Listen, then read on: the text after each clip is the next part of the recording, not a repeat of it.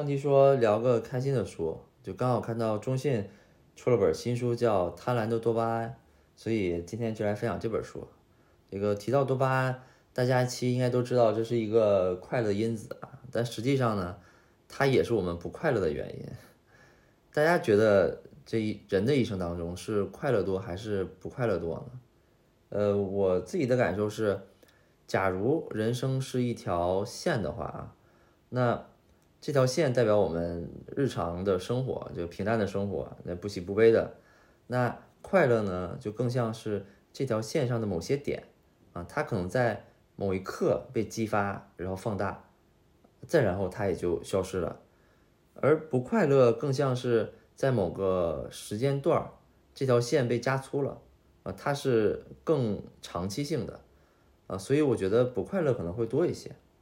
当然还有另外一个因素呢。快乐的情绪比较单纯，就是当你快乐的时候，你就只是真的快乐，对吧？譬如说给你发钱了，你就只有这一种情绪，没有其他的情绪。但你不快乐呢，这个因素就很多，包括你这情绪也比较复杂。譬如说这个焦虑呀，呃，有压力啊，生病啊等等，它都会不快乐。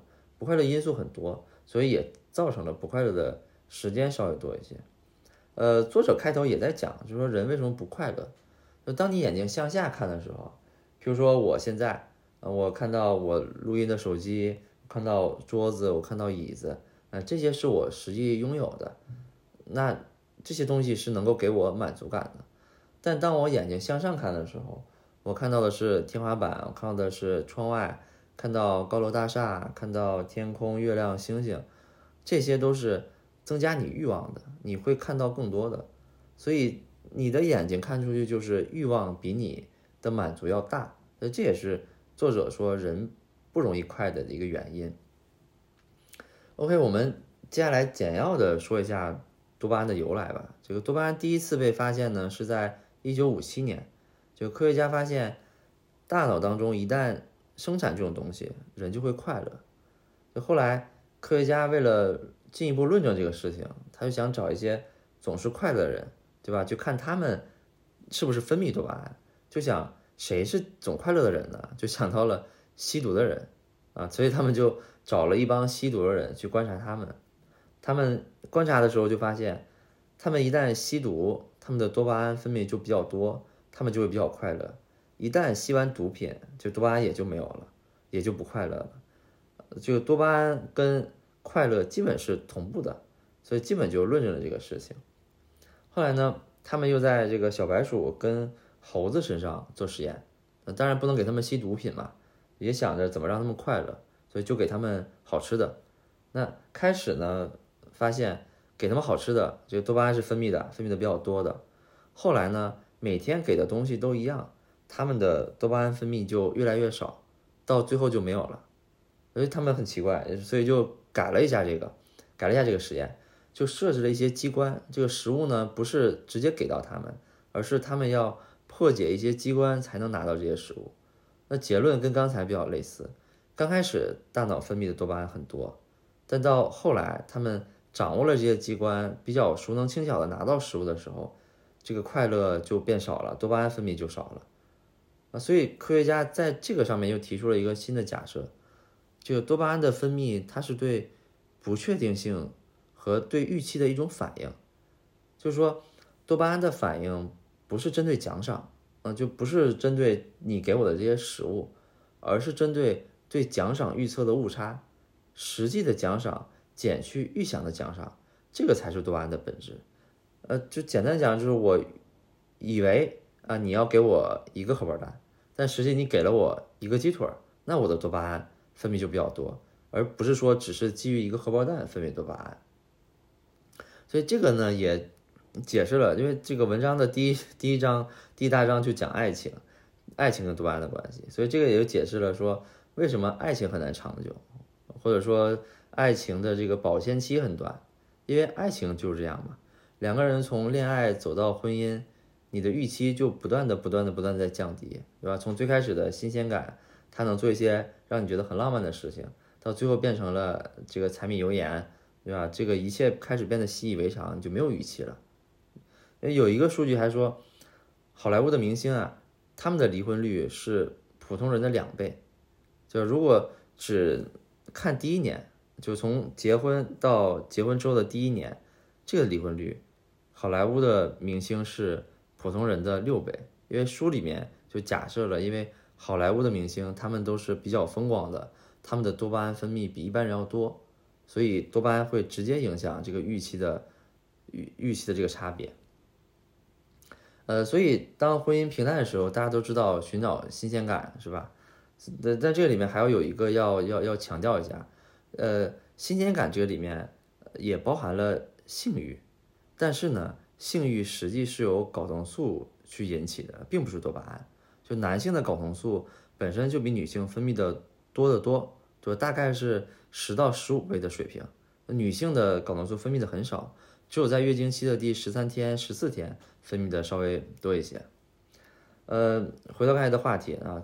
科学家把就这种寻找新鲜感啊，就叫做奖赏预测误差。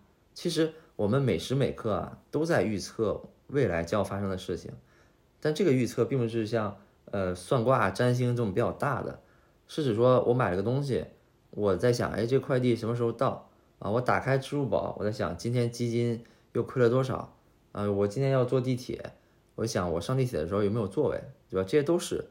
如果实际的情况好于我们的预测，那就会触发我们去分泌多巴胺。这个也侧面去解释了，就为什么赌徒很多，或者说毒瘾很难戒，因为赌博就是一直高度集中的去预测这个误差。嗯，我不知道大家有没有这种情况啊？就假如说你确定了今天晚上要减肥啊，我说了我今天晚上不吃东西，但当你下班路过一个肯德基，你就突然觉得，哎呦，好想吃肯德基。但你明明知道，在五分钟之前，在你没有路过它的时候，你本身不想吃肯德基，你不想吃汉堡，不想吃炸鸡，所以这个也是多巴胺在作怪。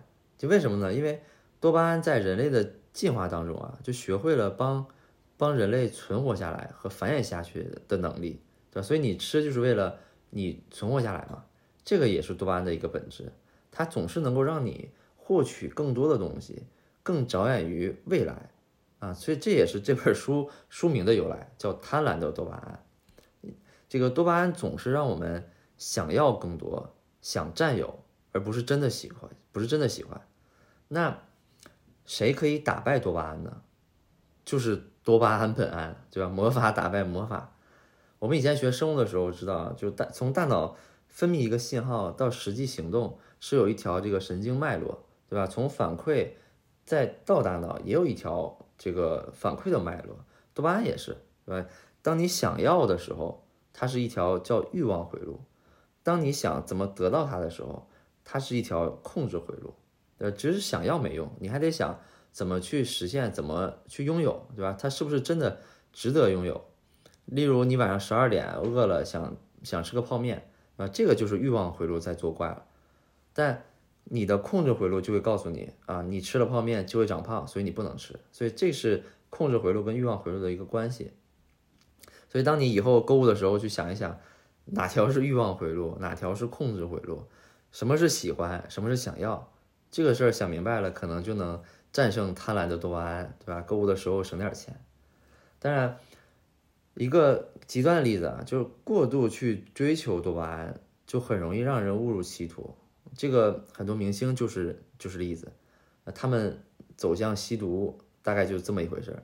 就是人为什么会吸毒，就是欲望回路太强，太想要，但是控制回路又又又失灵，他不考虑未来，所以一旦接触到了毒品就很难戒掉。多巴胺在这个里面其实扮演了非常非常重要的角色。现在有一些戒毒的方式就是通过阻断多巴胺的分泌，或者说。阻碍多巴胺，呃，欲望回路来来来来来进行治疗的，呃，毒品这个稍微延展讲一点点，就我们现在说的毒品啊，大概其实分三种：海洛因、冰毒和大麻。海洛因呢，就是电影里演的那种白色的粉末，就拿银行卡刮成一片儿，然后一吸啊，整个人好嗨啊，这这这个是海洛因。那海洛因呢，其实是一种吗啡的合成物，吗啡呢是强效的麻醉剂。就二战电影里经常会演，有人受了重伤，然后就给他啪注射一针，赶快让他不那么痛，不不那么疼，就特别强的镇镇痛作用。这个就是吗啡。那它的问题就是有很强的成瘾性，就很容易伤害神经系统。但是它本身呢是属于镇静剂，所以吸食海洛因的人吸完了之后是是更镇静的。冰毒呢，看起来呢像冰毒像冰糖一样，主要是一种块状的结晶物，它是化学的合成物。美剧里那个绝命毒师 Breaking Bad 合成的就是就是这个这个冰毒。小剂量的冰毒其实可以抗疲抗疲劳，大剂量的就是强效的兴奋剂，所以吸冰毒的人会特别的兴奋。所以他特别兴奋，就容易幻听啊、幻想啊等等问题。所以冰毒它是属于兴奋剂。就日本二战期间不是有那个神风特工队嘛？就是呃驾飞机自自杀式袭击的，他们去做那个珍珠港那个，他们在执行任务前其实都会打一点冰毒的啊。当然这个学名叫叫叫做使用甲基丙乙胺。呃，第三个就是大麻，大麻其实没啥说的，大麻。准确说，应该算叫引导性毒品，在很多国家也不违法的。它是属于致幻剂，所以这是三个毒品最本质的区别：一个是镇静剂，一个是兴奋剂，一个是致幻剂。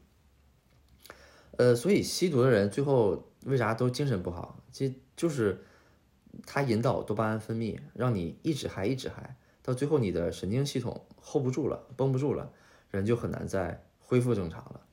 很多。搞艺术的都吸毒嘛？那其实它本质上也是为了多巴胺，因为确实多巴胺分泌的多，能够增加创造力，能够这个想象不真实的事物，因为毕竟它能够幻听幻想嘛。但这个是这个少量的前提下，所以它能够呃超越这个现现有的这个物理世界，能把一些不相关的事情关联起来，所以就增加了创造性。当然这个代价是比较大的。呃，还有一些证据表明，说一些伟大的人，多巴胺的分分泌都很旺盛，就包括多巴胺还有一些遗传的特征，譬如说，据说啊，牛顿五十岁的时候，整个人就完全疯掉了，包括他五十多岁还去住过长达一年多的精神病院，就是因为他多巴胺分泌的特别旺盛。呃，爱因斯坦呢有两个儿子，一个儿子是国际知名的视力专家，另外一个儿子二十岁的时候就。患了精神分裂症，然后在精神病院去世了，所以他的呃高度分泌多巴胺也遗传给他他两个儿子了。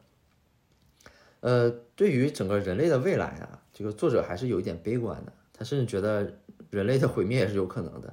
但这个他是站在多巴胺的角度啊，因为他觉得我们的大脑大脑已经被多巴胺绑架了，大脑大大脑其实都一样，其实都受到多巴胺的控制了，你不可能再回炉重造嘛。